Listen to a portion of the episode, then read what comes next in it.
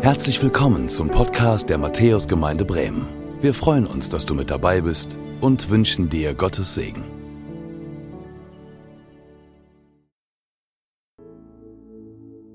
Es ist schön, euch hier zu sehen.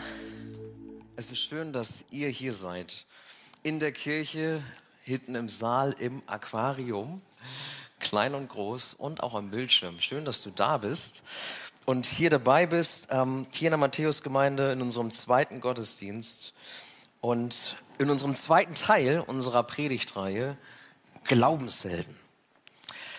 Falls du letzte Woche nicht dabei warst, ich rate dir, das nochmal nachzuschauen auf YouTube oder nochmal nachzuhören im Podcast. Letzte Woche ging es um Noah und letzte Woche haben wir Noah so ein Stück weit über die Schulter schauen können. Deshalb machen wir ja diese Predigtreihe Glaubenshelden gerade, weil wir möchten einander anleiten im Glauben und wir glauben, dass die großen Namen der Bibel uns auch anleiten können im Glauben heute. Dass obwohl diese Geschichten so lange zurückgehen, auch in der Zeit, wir immer noch etwas lernen dürfen von einem Noah oder auch heute von einem Abraham.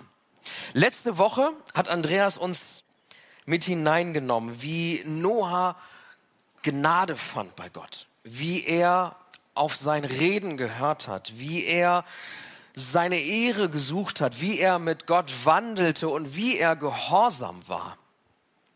Gehorsam, indem er eine Arche baute in einer Zeit, wo von Flut überhaupt nichts zu sehen war.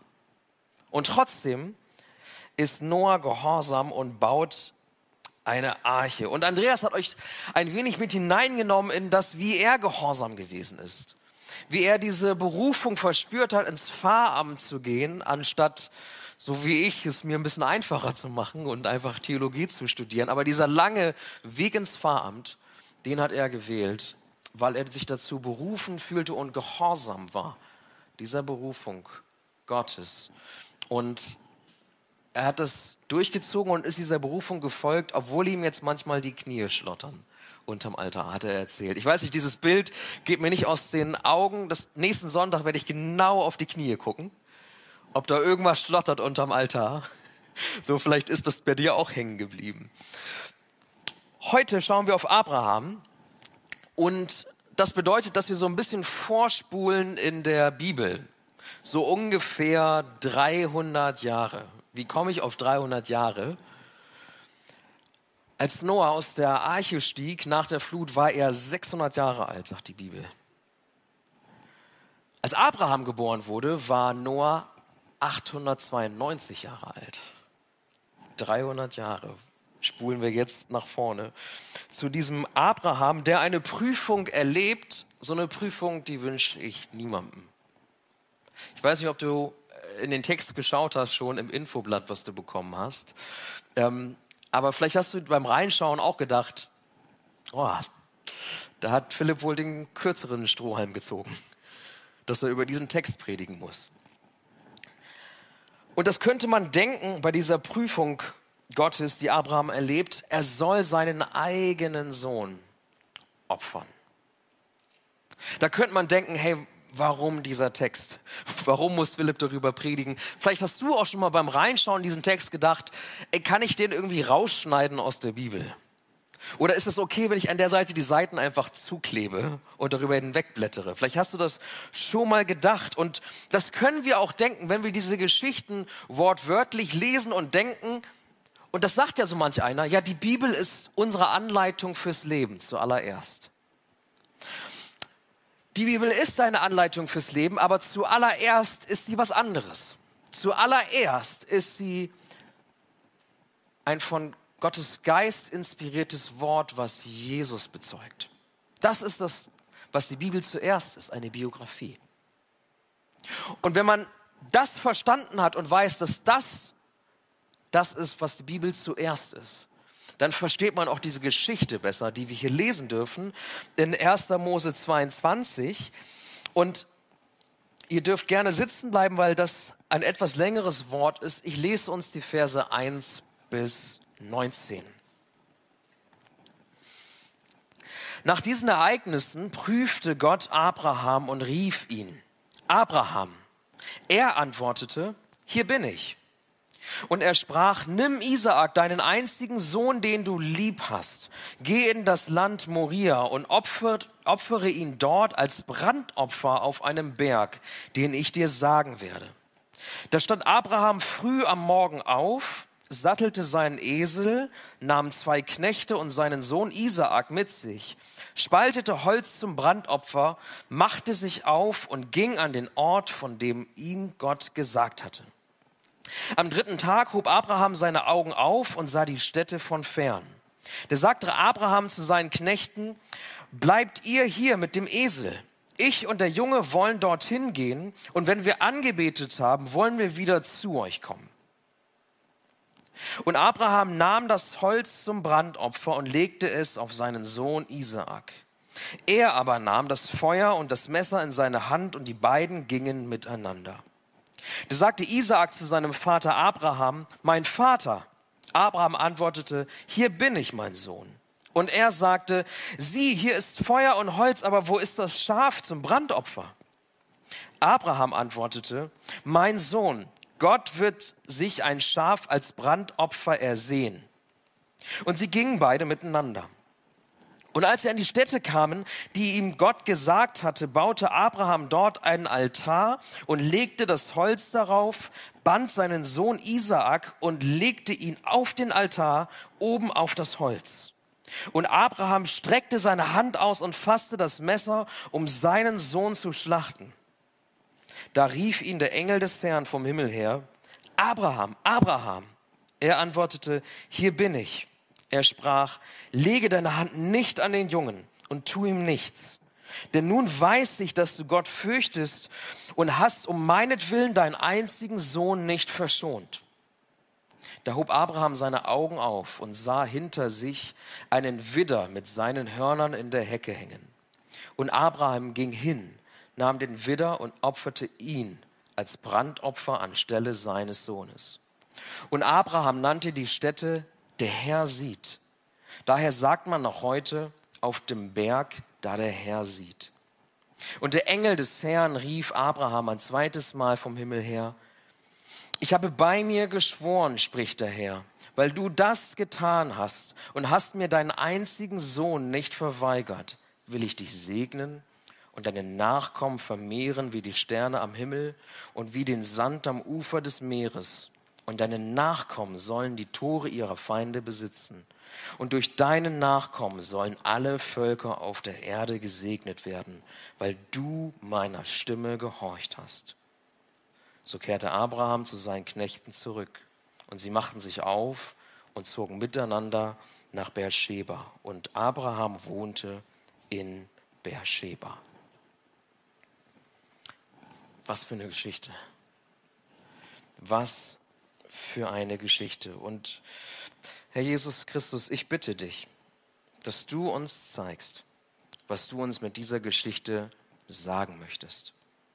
Öffne du unsere Herzen und unseren Verstand und unsere Herzensaugen, damit wir mit geistlichem Verstand ergreifen und erkennen dürfen, was du uns sagen möchtest durch diese Geschichte, die du mit Abraham geschrieben hast vor so vielen Jahren. Und Herr, von ihm können wir Vertrauen lernen. Hilf du uns, dass wir vielleicht neu Vertrauen lernen heute in diesem Gottesdienst und gebrauche mich dazu. In Jesu Namen. Amen. Eine krasse Geschichte. Und vielleicht hast du dich schon mal gefragt, hey, warum war Abraham bereit, so weit zu gehen? Vielleicht hast du dich auch gefragt, warum fordert ihn Gott überhaupt auf, so weit gehen zu müssen? Und ich glaube, Abraham ging diesen Weg nicht, weil er in dem Moment, wo er das gehört hat, gedacht hat, total einleuchtend, was Gott mir hier sagen möchte. Ich glaube, Abraham ging diesen Weg auch nicht, weil er irgendwie ein Versprechen bekommen hatte, alles wird gut. Das ist nur eine Prüfung, da passiert nichts.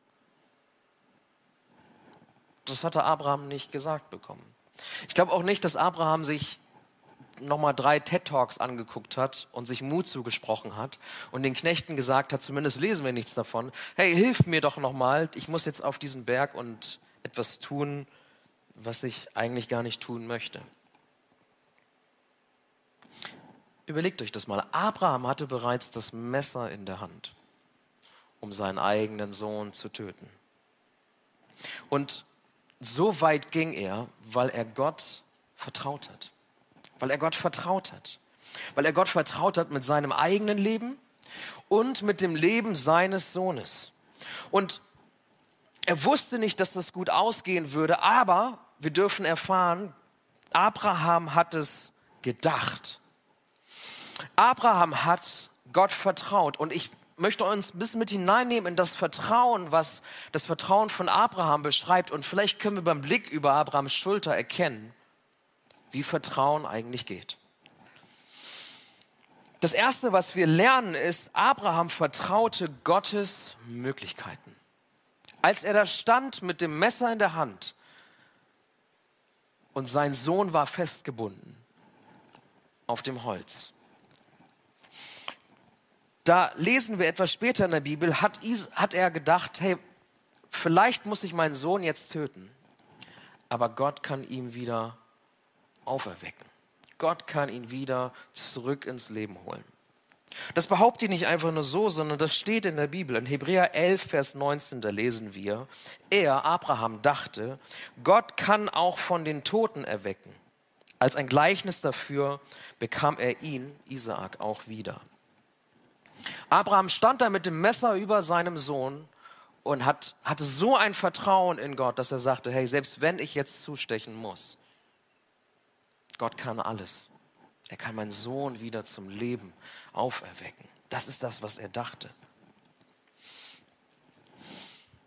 Und trotzdem, diese Story fordert uns heraus. Die fordert uns heraus, weil wir uns vielleicht auch fragen, vielleicht du dich auch fragst, ja, aber warum kann dieser Gott, von dessen Güte wir gerade gesungen haben, wo wir immer sagen, er ist gut, wieso fordert er trotzdem Abraham so hinaus? Warum gibt er ihm diese krasse Prüfung? Und ist das das, was es kostet, Gott nachzufolgen, dass wir sogar bereit sein müssen, so weit zu gehen?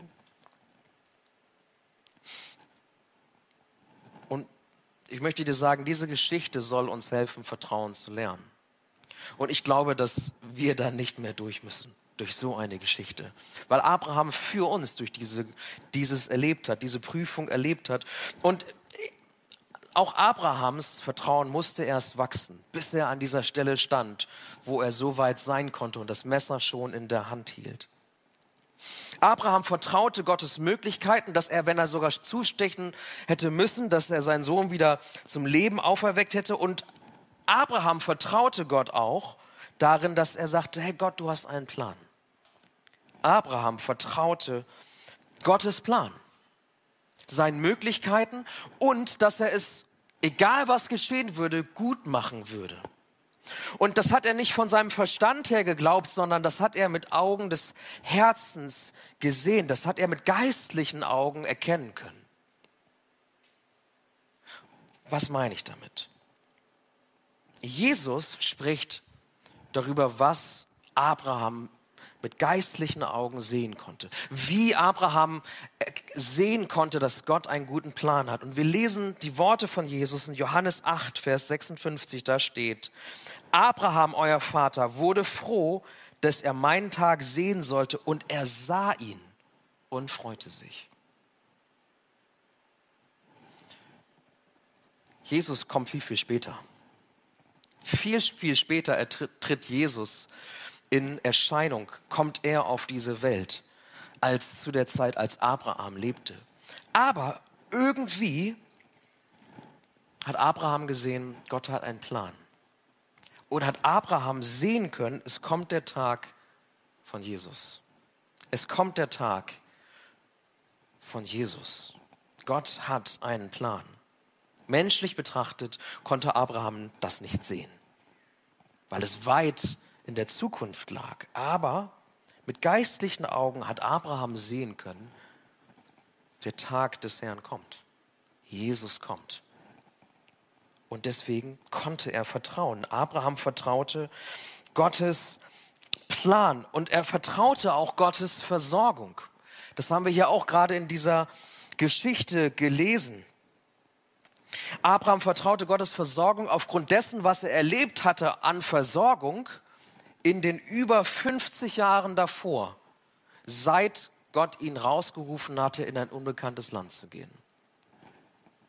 Da hatte Gott ihn versorgt. Ich komme darauf gleich nochmal zu sprechen. Aber Abraham vertraute Gottes Versorgung auch in diesem Moment, als er da stand mit dem Messer über seinem Sohn. Und wir haben es gelesen, Gott versorgt. Gott versorgt. Gott schickt ein Widder, ein anderes Opferlamm. Und das schlachtet er anstatt seines Sohnes. Diesen Berg, den bezeichnet Abraham später als auch Erinnerung für die folgende Generation als Moria, was so viel heißt wie der Herr sieht. Das haben wir gerade gelesen. Auf dem Berge, da der Herr sich sehen lässt. In anderen Übersetzungen heißt, auch, heißt es auch, zum Beispiel in der Schlachtübersetzung, der Herr wird dafür sorgen. Oder in Hoffnung für alle, der Herr versorgt. Das ist das, wie Abraham diesen Berg jetzt bezeichnet, nachdem er das Messer wieder einstecken darf und Gott versorgt mit einem Opferschaf, was er anstattdessen opfern darf. Der Herr versorgt in dieser Situation und es ist kein Zufall, dass dieser Berg, auf dem das geschieht, Moria, dass dieser Berg später der Hügel wird, auf dem Jerusalem entsteht und dieser Berg später der Tempelberg wird weil wir wissen dürfen, Gott versorgt später mit seinem Sohn als Opferlamm auf einem Berg, wo er gekreuzigt wird, auf Golgatha. Für uns. Und diese Geschichte ist ein Ausblick darauf. Und wir, wir dürfen das hier so erleben. Und Abraham vertraute Gottes Versorgung auch in dem Moment. Und wir erleben mit Abraham Gott versorgt gerade noch rechtzeitig. Und Abraham musste seinen Sohn doch nicht opfern, sondern Gott selbst opfert, schenkt das Opfer, schenkt das ultimative Opfer in Jesus. Vielleicht hast du dich gefragt, okay, warum Abraham erkennt in dem Moment schon so einiges, aber er hat noch nicht alles erkannt. Und vielleicht hat sich Abraham auch gefragt, auch nach der Prüfung, als er wieder vom Berg gehen durfte, Gott sei Dank mit seinem Sohn Isaak, vielleicht hat er sich auch gefragt, hey, warum aber hast du jetzt mit mir diese abgefahrene Geschichte geschrieben? Warum? Warum schreibst du mit mir diese Geschichte? Warum musste ich da durch? Dazu musst du wissen, Gott hatte Abraham Nachkommen verheißen. Da war Abraham 75 Jahre alt, schon ein bisschen älter, um noch Vater zu werden. Und dann hat es immer noch 25 Jahre gedauert, bis er dann Vater wurde. Mit 100 Jahren ist er dann Vater geworden. 25 Jahre musste er warten. Dann kam dieser Nachkomme und man geht davon aus, dass Isaac vielleicht 27 Jahre alt war, als sie zusammen auf den Berg gingen. Die Verheißung Gottes, du wirst ein Kind bekommen. So unwahrscheinlich wie das klingt. Mit 100 Jahren bekommt er diesen Sohn und darf ihn heranwachsen sehen, darf ihn erziehen. 27 Jahre alt, sie gehen auf den Berg und dann soll er das, was Gott ihm verheißen hat, du wirst Nachkommen bekommen, soll er die Verheißung Gottes selber töten. Und vielleicht hat sich Abraham gesagt, hey, wie kann das sein? Du hast mir doch ein Kind verheißen und jetzt soll ich das Kind töten? Aber wir haben hier gelesen, Abraham ist trotzdem bereit, das zu tun, weil Abraham Gottes Verheißungen vertraute. Gottes Verheißungen vertraute. Darauf vertraute, dass selbst wenn er seinen eigenen Sohn hätte umbringen müssen, dass er auch mit 127 vielleicht noch Nachkommen bekommen könnte, weil Gott seine Verheißungen wahrmacht.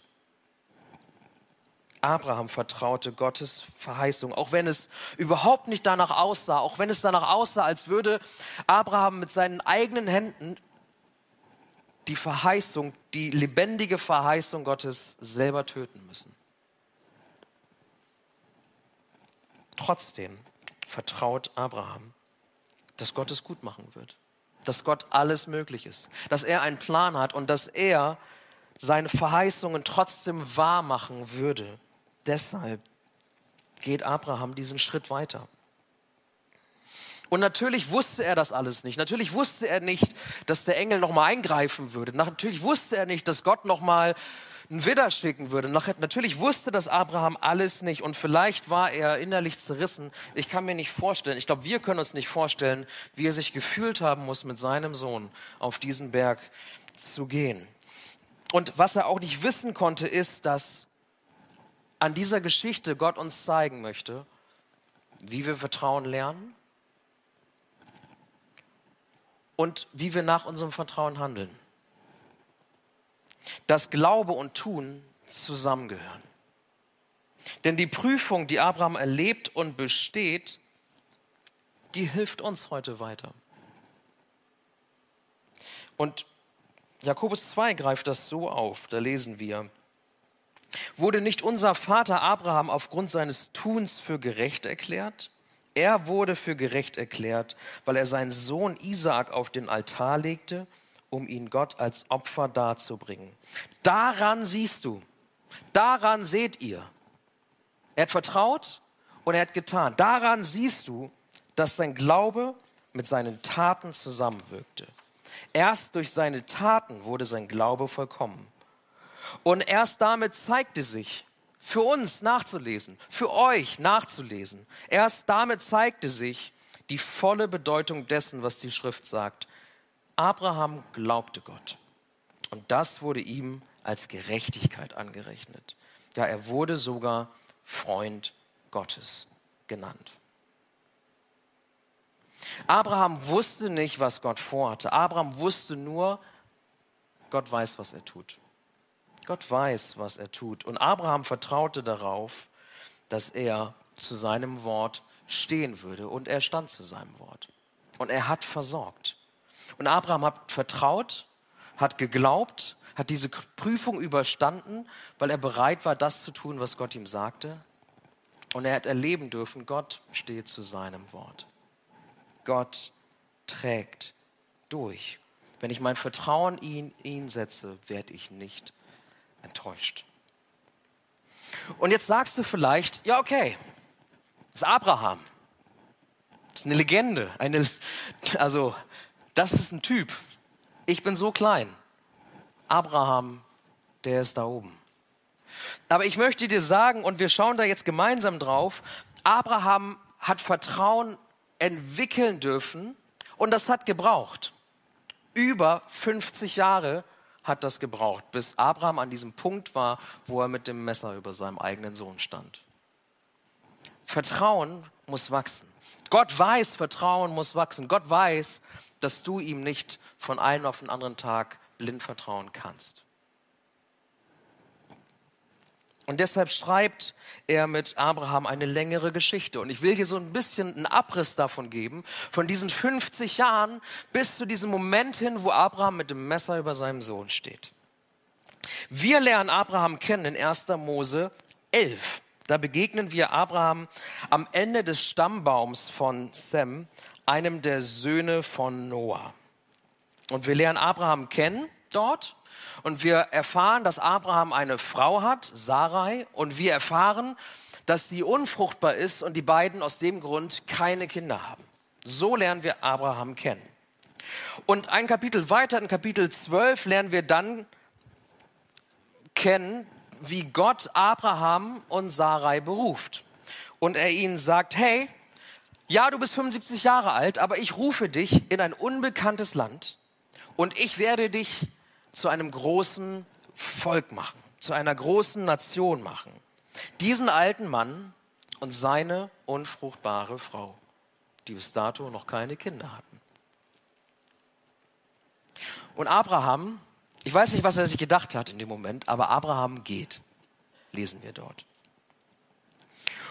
Und Gott wiederholt immer wieder diese Verheißung, als wüsste er, hey, das, was ich dir gesagt habe, das muss wachsen. Das muss wachsen. Das ist nicht so leicht zu verstehen. Und Gott wiederholt immer wieder seine Verheißungen, als wollte er sagen, hey, fass Vertrauen in mich. Das, was ich dir sage, klingt vielleicht super unwahrscheinlich, aber das habe ich dir wirklich verheißen. Und das gilt nach wie vor. Gott investiert in diese Beziehung und wiederholt seine Verheißungen, damit in Abraham Vertrauen wachsen kann. Und Abraham geht, aber Abraham hinterfragt auch. Das dürfen wir hier lesen. 1. Mose 15, Vers 2. Herr, Herr, was willst du mir geben? Ich gehe dahin ohne Kinder und mein Knecht Eliezer von Damaskus wird mein Haus besitzen. Das mit den Nachkommen, diese Geschichte, die, diese Verheißung, wirklich? Ich glaube es nicht so richtig. Ich glaube, mein Knecht kriegt alles, was ich habe. Ich glaube nicht daran, dass ich wirklich Kinder bekommen werde. Abraham hinterfragt. Und Gott gibt sich Mühe, spricht immer wieder Verheißungen zu und wiederholt sich und sagt, doch, doch, doch, doch. Und wie lange das geht, das können wir hier erfahren. Abraham war 75, jetzt feiert Abraham seinen 99. Geburtstag, 24 Jahre später. Hinterfragen, war das wirklich so? Gott wiederholt, doch, das wird so. 24 Jahre später, Abraham ist 99 Jahre alt und Gott spricht jetzt, hey, du bist 99, jetzt beginnt deine fruchtbarste Zeit. Liebe Männer, 99. Wir wissen, glaube ich, alle, die fruchtbarste Zeit ist nicht wirklich mit 99. Ähm, und das Interessante ist an dieser Stelle, Sarah, seine Frau, ist zu der Zeit 90. Ladies, ihr wisst auch, ne? 90, Kinder kriegen. Ist nicht so, dass ich, also versucht es früher eins, irgendwie einzurichten, weil 90 wird schwer. Und das denkt sich Abraham auch. Und an seinem 99. Geburtstag, wo Gott sagt, übrigens, und außerdem sollst du dich beschneiden lassen mit 99, ähm, Abraham lacht in sich hinein, lesen wir hier. Abraham lacht in sich hinein und sagt, ist nicht dein Ernst. 24 Jahre sind die jetzt miteinander unterwegs, Gott und er. Und das Krasse ist, er beschneidet sich trotzdem. Er und alle Männer seines Hauses werden trotzdem beschnitten. Und Gott erscheint Abraham und Sarah nochmal und sagt ihnen, dass sie jetzt dann auch wirklich schwanger werden. Und jetzt ist es Sarah, die lacht. Sagt die, okay, 90 Jahre, ich bin, sie sagt, verblüht. Wir würden heute was anderes sagen. Hängt alles und so weiter. Und ähm, Sarah sagt, echt 90, verblüht. Und jetzt soll nochmal so richtig die Liebeslust in mir aufsteigen und ich soll Kinder kriegen. Und jetzt ist sie auch am Lachen. Und da gibt es eine interessante Auseinandersetzung, wo, sie, wo Gott sagt, ey, du hast gelacht. Und sie sagt, nee, habe ich nicht. Und er sagt, doch, hast du. Hast du. Nicht so schwer, äh, nicht so leicht zu vertrauen, merken wir hier. Und dann erleben sie, dann ziehen sie zusammen und sie sind unterwegs, ne, immer noch unterwegs. Ne? Denkt dran, 99, 90, ziehen in ein unbekanntes Land, sind immer noch nicht angekommen. Und dann kommen sie ähm, und dürfen mit eigenen Augen sehen, wie Gott Sodom und Gomorra zerstört. Und sie lernen, was Gottes Gerechtigkeit bedeutet. Nicht eine Person war gerecht und Gott zerstört diese Stadt. Und sie erleben vor ihren eigenen Augen, wie heilig Gott ist. Und vielleicht haben sie sich auch gedacht, was für ein Vorrecht es ist, dass er mit ihnen unterwegs ist. Dass er sie anscheinend für gerecht sieht, bewahrt, schon so lange geführt hat. Das muss irgendwas mit ihnen gemacht haben, diese Zerstörung der Stadt mitzubekommen. Und sie ziehen weiter und sie, sie kommen als Fremdlinge in ein neues Land und da gibt es einen König Abimelech. Und man kann sehen, wie das Vertrauen so zwischen Abraham und Gott gewachsen ist, weil Abraham hat Schiss, dass wegen seiner Frau die Menschen ihn dort töten könnten und er gibt sie als seine Schwester aus. So viel Vertrauen hatte Abraham in Gott, dass er seine Frau als seine Schwester ausgab. Und dann erscheint aber Gott dem König Abimelech im Traum begegnet ihn, klärt ihn auf. Nein, nein, nein, das ist nicht die Schwester, das ist die Ehefrau. Und begegnet ihm im Traum und gibt ihm so ein paar Dinge mit. Und Abraham betet für Abimelech und Abimelech und sein Haus erleben Heilung. Das ist die Situation. Und dann kriegt Sarah das Kind. Kurz davor noch hat Abraham sehen dürfen, wie eine Stadt zerstört wird, hat erleben dürfen, okay, das bedeutet es, dass ich gerecht bin, dass ich bewahrt bin. Er bewahrt mich hier in der Fremde, er bewahrt uns in der Fremde, er erhört mein Gebet und heilt diesen König. Es fliegt auf und ich komme nicht um, sondern er bewahrt mich. Und jetzt macht er sogar wahr, was er verheißen hat. 25 Jahre nachdem wir losgezogen sind, kriegen sie echt ein Kind. Mit 100 wird er Vater. Und dann ist Isaak 27 vielleicht ungefähr. Nochmal quasi über 25 Jahre später, 50 Jahre nachdem er losgezogen ist und steht auf diesem Berg. Und in diesen 50 Jahren hat er eine Menge gelernt. Und wir dürfen beim Betrachten dieser Geschichte erkennen, Vertrauen darf wachsen. Und Vertrauen kriegt auch mal einen Knick. Und Vertrauen bedeutet auch mal Dinge zu hinterfragen. Und Vertrauen bedeutet auch mal zu zweifeln. Und Vertrauen bedeutet auch mal in sich hineinzulachen. Und Vertrauen bedeutet auch mal eine Notlüge, sich der zu bedienen, weil man Angst hat um sein Leben. Abraham darf Vertrauen lernen in über 50 Jahren, in denen er mit Gott unterwegs war bis zu diesem Punkt und wir mit ihm.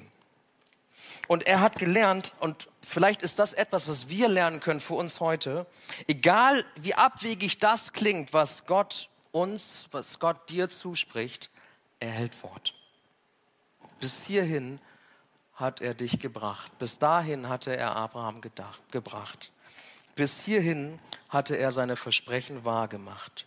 Bis hierhin war Abraham ihm gefolgt mit so manchem Schlenker und anfangs noch hinterfragend und lachend und manchmal auch wirklich offen zweifelnd.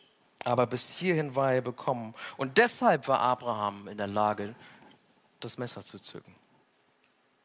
War er sogar bereit, seinen eigenen Sohn Isaac zu töten, weil er Vertrauen gelernt hat in über 50 Jahren.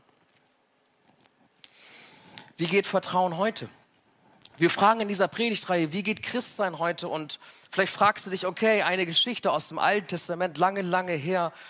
Wie geht Vertrauen heute? Was können wir von diesem Abraham lernen? Ich weiß nicht, wie es dir mit Vertrauen geht. Im Leben und im Beruf schauen wir ja häufig auf den anderen und geben nach und nach Dinge von uns preis. Und wir, wir haben hier von Abraham gelernt, dass sie auch im Gespräch waren. Er hinterfragen durfte. Wird das wirklich so sein? Stimmt das, was du sagst? Und sie haben sich kennenlernen dürfen. Und ich weiß nicht, was du bisher in deinem Leben erlebt hast, wo du dich Menschen geöffnet hast, Vertrauen geschenkt hast und was dann zurückkam. Vielleicht hast du schon erlebt, wie Vertrauen missbraucht worden ist.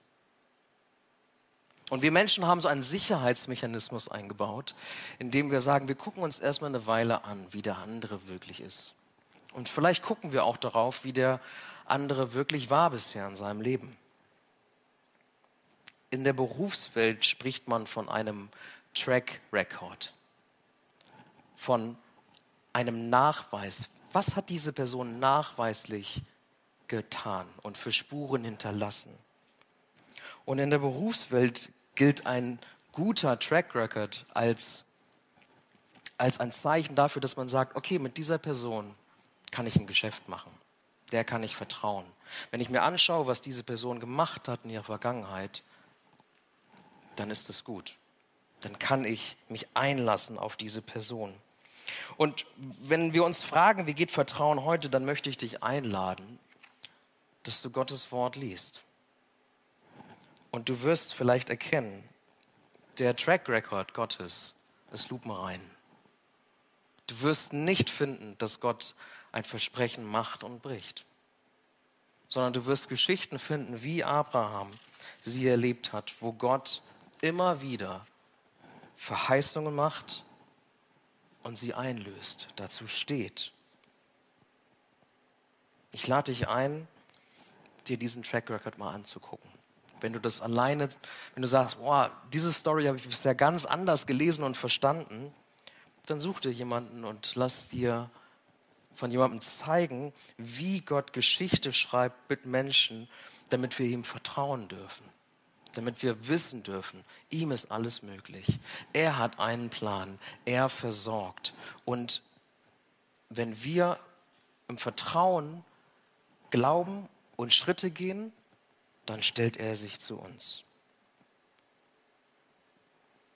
Neben dem Track Record möchte ich dir ans Herz legen, das hat Andreas letzte Woche schon getan. Gott spricht und er hat zu Abraham gesprochen und er hat es immer wieder getan. Er hat sich die Mühe gemacht, die, wieder, die Verheißung immer wieder zu wiederholen, damit Vertrauen wachsen konnte in Abraham. Und in Jesus spricht, wird Gott Mensch und spricht zu Menschen und diese Worte, die sind gut zu verstehen. Die waren für die Menschen damals gut zu verstehen. Und ich glaube, und ich hoffe, du glaubst es auch, er spricht noch heute. Und dieselbe Mühe, die er, die er sich gegeben hat bei Abraham, die gibt er sich auch bei dir. Und er wird nicht müde, die Dinge, die er dir zusprechen möchte, zu wiederholen. Wir müssen nur hinhören. Und das dritte, das dritte ist, Abraham ist Gottes Ruf gefolgt. Damals mit 75 raus in das unbekannte Land bis über 50 Jahre später hin, als er da stand mit dem Messer in der Hand, ist Abraham Gottes Ruf gefolgt. Raus aus seiner Heimat, raus aus seiner Komfortzone, raus in unbekannte Länder, in unbekannte Lebenssituationen. Gott ruft dich raus. Bist du bereit und hast du Vertrauen, ihm zu folgen? Ich habe in dieser Woche mit jemandem reden dürfen, ähm, in einem christlichen Elternhaus groß geworden, schon immer irgendwie geglaubt, über 50 Jahre schon. Und die Person sagte mir, hey, ich habe immer mit dem Verstand geglaubt. Und jetzt lerne ich mit geistlichen Augen Dinge zu sehen. Jetzt lerne ich wirklich zu vertrauen und ich will Gottes Ruf folgen. Und es war so spannend, mit jemandem zu sprechen, der schon etwas älter ist und sagt, ich möchte jetzt aufs Wasser gehen ich will jetzt krasse Dinge, ich, ich will auch jetzt nicht mehr auf meine Sicherheiten bauen, sondern ich will was ganz Neues machen. Ich will mal hören, was, was, wo könnte ich mich in der Gemeinde hier einbringen, was könnte ich tun. Äh, das mit diesen Geistesgaben, das möchte ich erleben. Ich möchte mich einlassen darauf. Ich möchte was wagen und auf Gottes Rufen hören. Ich habe bisher immer, bin bisher immer in meiner Komfortzone geblieben. Gott ruft dich, wagst du den Vertrauensschritt? Was steht für uns auf dem Spiel? Was haben wir davon, Gott zu vertrauen? Vielleicht sagst du, hey, Vertrauen, schlechte Erfahrungen mitgemacht. Vertrauen, immer wenn ich vertraut habe, dann wurde Vertrauen missbraucht. Ich bin es satt. Ich erzähle auch niemandem eigentlich mehr, wie es mir wirklich geht, weil ich mir nicht sicher sein kann, ob der andere, ob die andere was Gutes für mich im Sinn hat. Wenn du Gott vertraust, dann darfst du Jesus erleben wie ein Freund. Das haben wir hier gelesen. Abraham wurde ein Freund Gottes genannt. Er durfte erleben, diese Freundschaft erleben und dieses enge Miteinander erleben.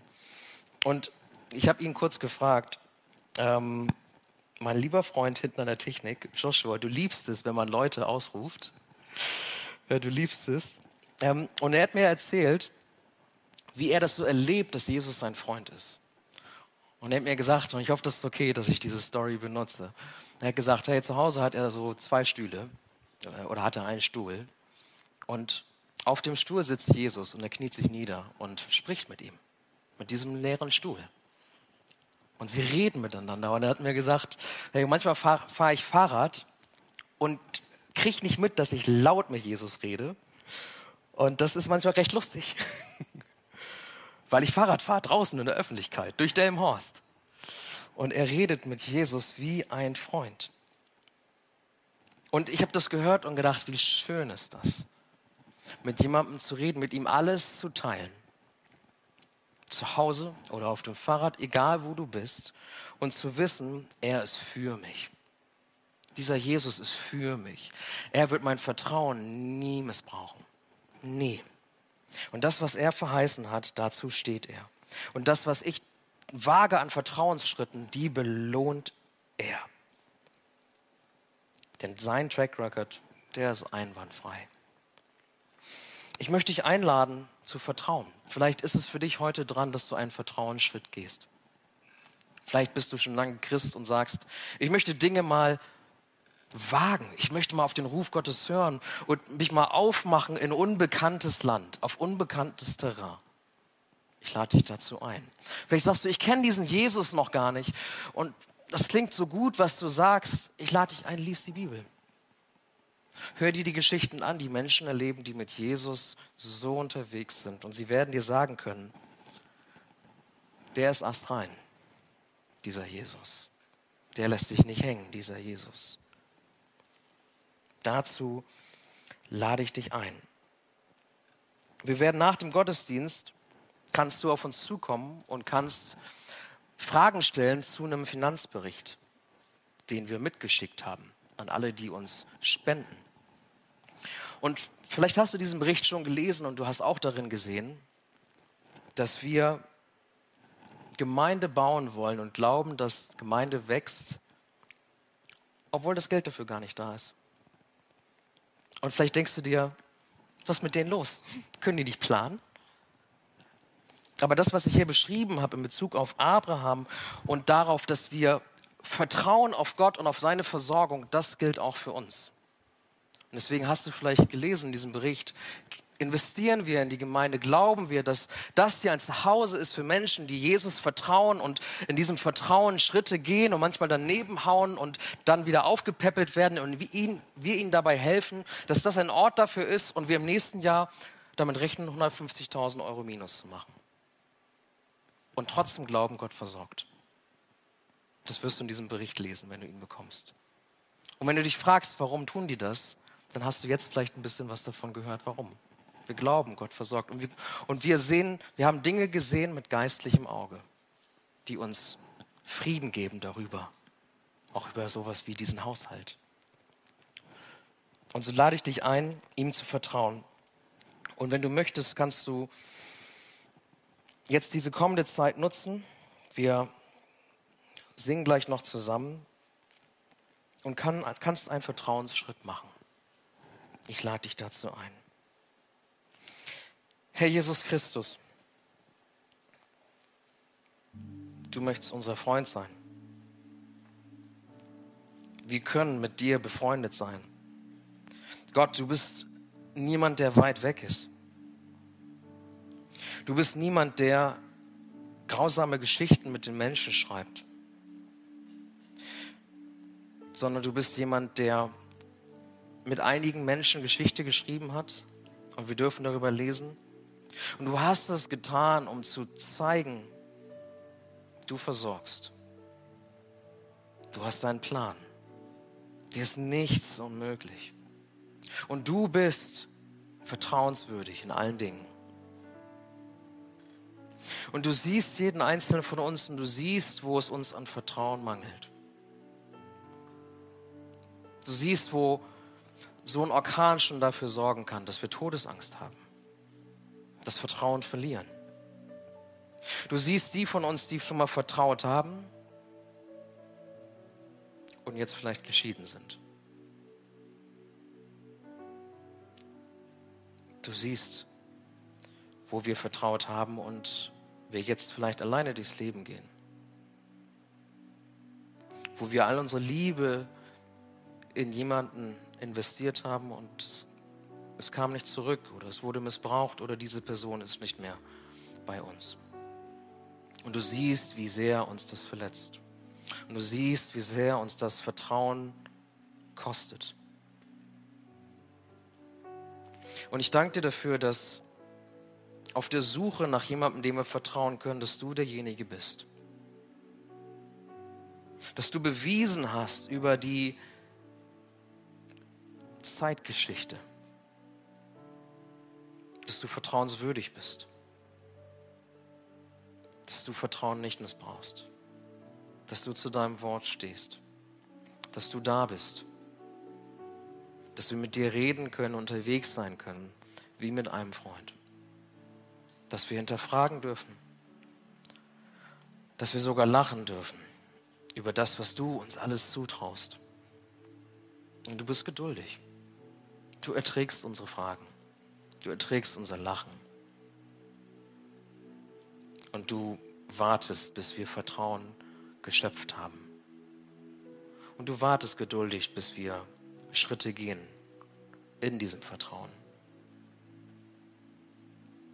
Bei Abraham hast du über 50 Jahre gewartet. So ist deine Geduld. Und so bitte ich dich für jeden einzelnen von uns, dass du uns Mut schenkst. Heiliger Geist, ermutige uns, Vertrauensschritte zu gehen.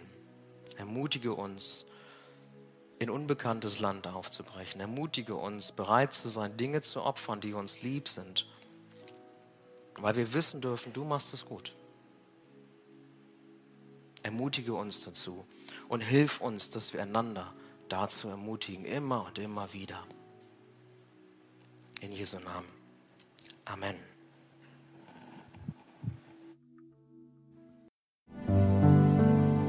Danke fürs Zuhören. Wir hoffen, dass du heute inspiriert und ermutigt wurdest durch Gottes lebendiges Wort. Unser Gebet ist, dass es viel Frucht bringt. Weitere Infos findest du unter www.matthäus.net.